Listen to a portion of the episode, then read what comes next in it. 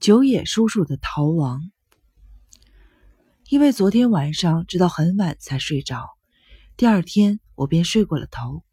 一睁眼，明亮的阳光已经从防雨窗的缝隙里照射进来了。我看了看枕边的表，已经九点。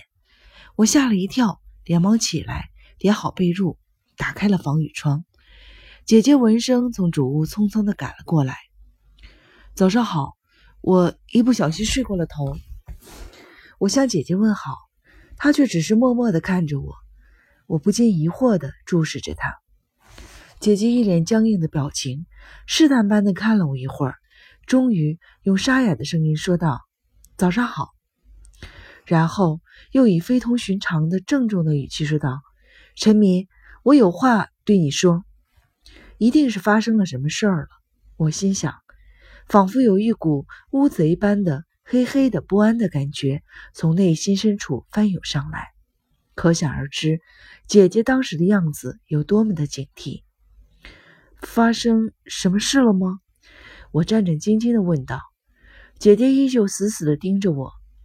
昨天晚上又有人被杀了，她用耳语般的声音说道：“浓茶尼姑妙莲被杀死了。”姐姐似乎很怕别人听见，刻意压低了声音，可是在我听来却是晴天霹雳。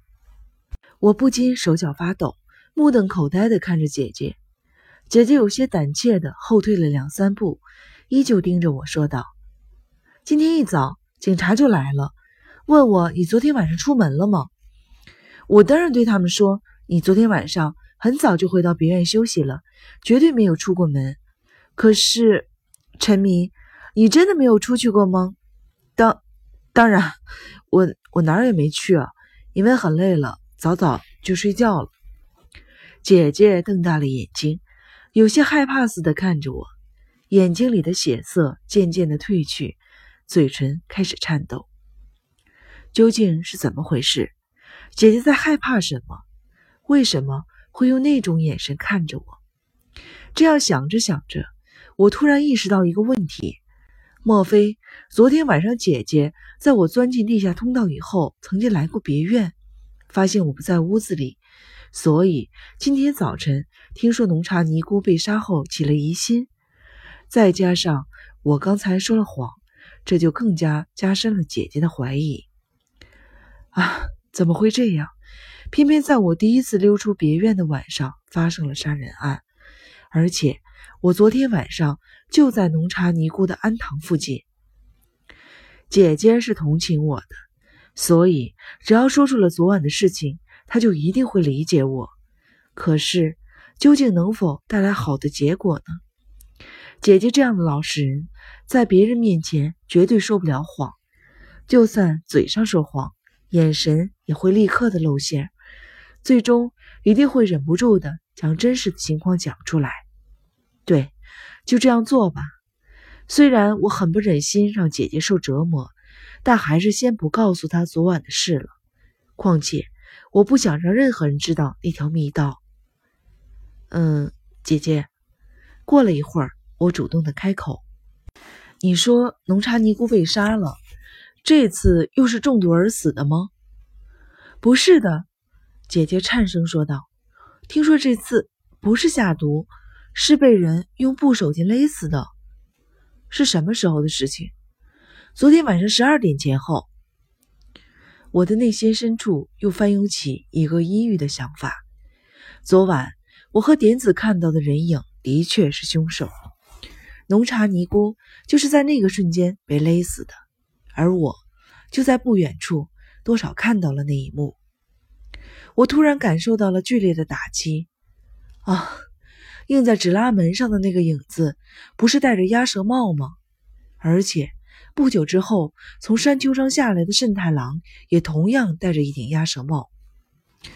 人的直觉真是个奇妙的东西。我从昨天晚上开始就一直想不通，慎太郎为什么会有那样奇怪的行为。那时，慎太郎那张无法描述的可怕凶恶的脸，我甚至做梦都梦见过他。我总觉得。最近几天晚上，慎太郎是怀着不可告人的目的出来转悠的。但直到这一刻为止，我都没有把映照在尼姑庵纸拉门上的影子和慎太郎联系在一起，这是为什么呢？或许是因为慎太郎带着的那把鹤嘴镐，鹤嘴镐和尼姑庵这两者实在是相去甚远。或许就是这件事导致我一直将纸拉门上的影子和慎太郎分开来考虑。陈迷，你在想什么呢？没有，没想什么。陈迷，姐姐的声音突然变得温柔。你要是有什么想说的话，就尽快说出来吧。我是站在你这边的，就算全世界的人都怀疑你，我也会相信你。我希望你一定要记住这一点。谢谢你，姐姐。我的心中涌起了一阵的感动。我打算将昨天晚上的事情藏在心里，可是不管我怎样的隐藏。早晚也会尽人皆知。到那时，人们对我的怀疑一定会更加的强烈。那时，姐姐还会这么的信任我吗？不久，我们便离开了别院，在餐桌前相对而坐。两位姑祖母已经用餐完毕，回房去了。姐姐一直在等我起床，或许她没有什么食欲吧。我在姐姐的伺候下开始吃饭。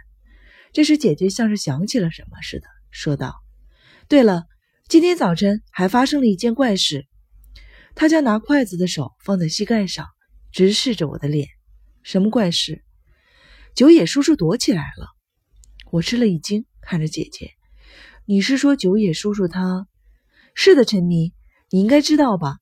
昨天在梅姓师傅的尸体旁边发现的一张写着奇怪字句的纸。”“没错。”好像是这次杀人案的计划表。是的，据说已经弄清楚了，那是九野叔叔写的。我又吃了一惊。姐姐，这是真的吗？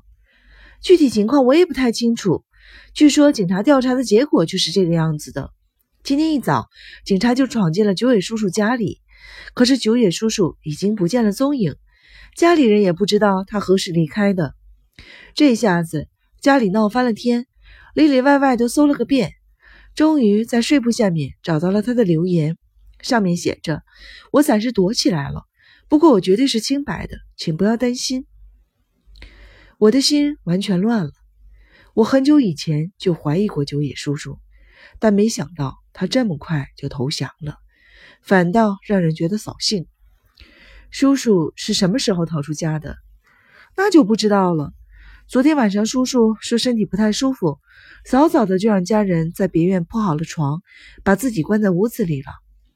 婶婶自那以后就再也没有见过叔叔，所以今天早上警察来的时候，他还以为叔叔就在别院里呢，就去叫他，结果发现被窝是空的，家里顿时乱了套。那被褥里有没有睡过的痕迹呢？完全没有。所以说，叔叔应该是昨天晚上进了别院之后，立刻就溜出了家。对了，他还把家里现金都拿走了。叔叔睡觉的时间是，据说是九点半左右。如果当时他就从家里逃了出来，那么就有足够的时间杀死浓茶尼姑。姐姐，我放下了筷子，向姐姐探了探身。九野叔叔是做那种事的人吗？我是说，有没有理由乱杀人？应该不会吧？姐姐叹了口气，虽说。他以前就喜欢读侦探小说，侦探小说，我愣了一下。是啊，婶婶经常为此发牢骚呢，说是都这个年纪了，还痴迷于侦探小说，说出来都觉得不好意思呢。我不知道侦探小说写些什么东西，据说里面有很多杀人之类的情节，但九野叔叔应该不会去学那些的。我对侦探小说的了解也和姐姐一样，并没有多深的研究。我曾经在哪里读到过，侦探小说的作者和读者里基本上没有什么坏人。一开始我也觉得原来如此，但反过来想一下，这次的案件中几乎嗅不到侦探小说的气息。就这样，我的心混乱不已，任何事情都没有了头绪。令人意外的是，那天下午，金田一耕助一个人晃悠悠的过来了。我最初以为会是一番审讯，心中很是不安。可是他似乎并无此意，看见我后便笑眯眯地说：“ 不用这么紧张嘛，今天就是来看看你，就过来了。”哦，我还是忍不住的紧张起来。索性姐姐从旁边解围。我想问一下，九野叔叔抓到了吗？他问道。估计还没有吧。吉川警部急忙忙的赶到镇上去了，谁知道能不能抓住呢？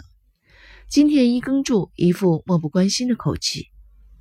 金田一先生，这次换我开口了。昨天的那张纸，就是掉在梅姓师傅枕边的那张纸，听说是九野叔叔写的，这是真的吗？是真的，这一点我可以确信。那是银行在年末时发给客户的口袋记事本上的一页。这个村里只有三户人家收到过这份礼物：贵府、野村先生以及九野先生。我们做了笔迹鉴定，发现上面是九野先生的字迹，千真万确。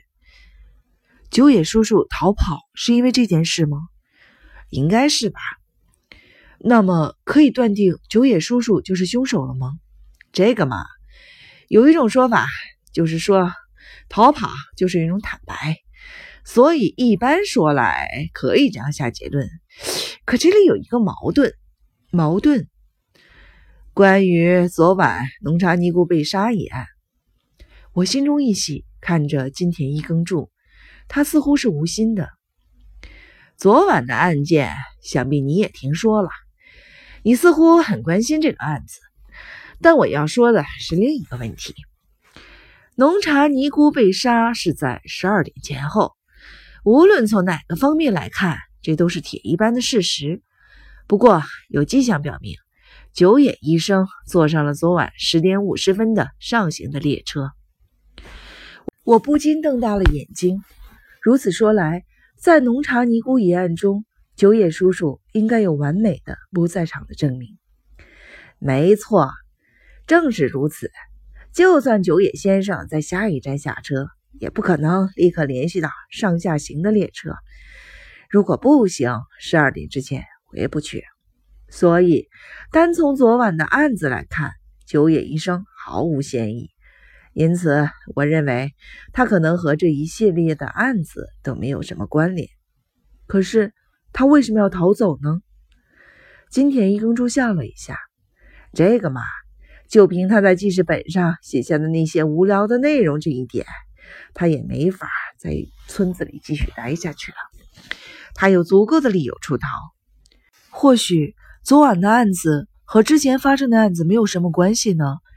从昨天捡到的那张纸来看，在凶手的计划里是要杀掉并列或对立的两个人中的一个。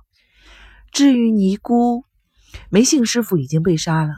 再杀浓茶尼姑不是有些奇怪吗？这是从今天早上就萦绕在我心里的一个疑问。今天一耕助听后，突然又开始挠头了。啊，你也注意到这一点了？没错，没错。不过这件案子的确是之前案子的延续，只不过并不在凶手最初的计划之中，而是因为突然有了不能让浓茶尼姑活命的理由。那个突然产生的理由是什么呢？是凶手犯了一个愚蠢的错误。是的，没错，在梅姓尼姑的案子里，凶手第一次犯了一个错误。啊，陈蜜卷，你难道没看出来吗？你应该看出来的呀。不，或许你没看出来，也是理所当然的。金田一耕助认真的看着我，轻轻的叹了口气。不一会儿。便飘飘悠悠的走了。啊，今天一耕助究竟是为何而来的呢？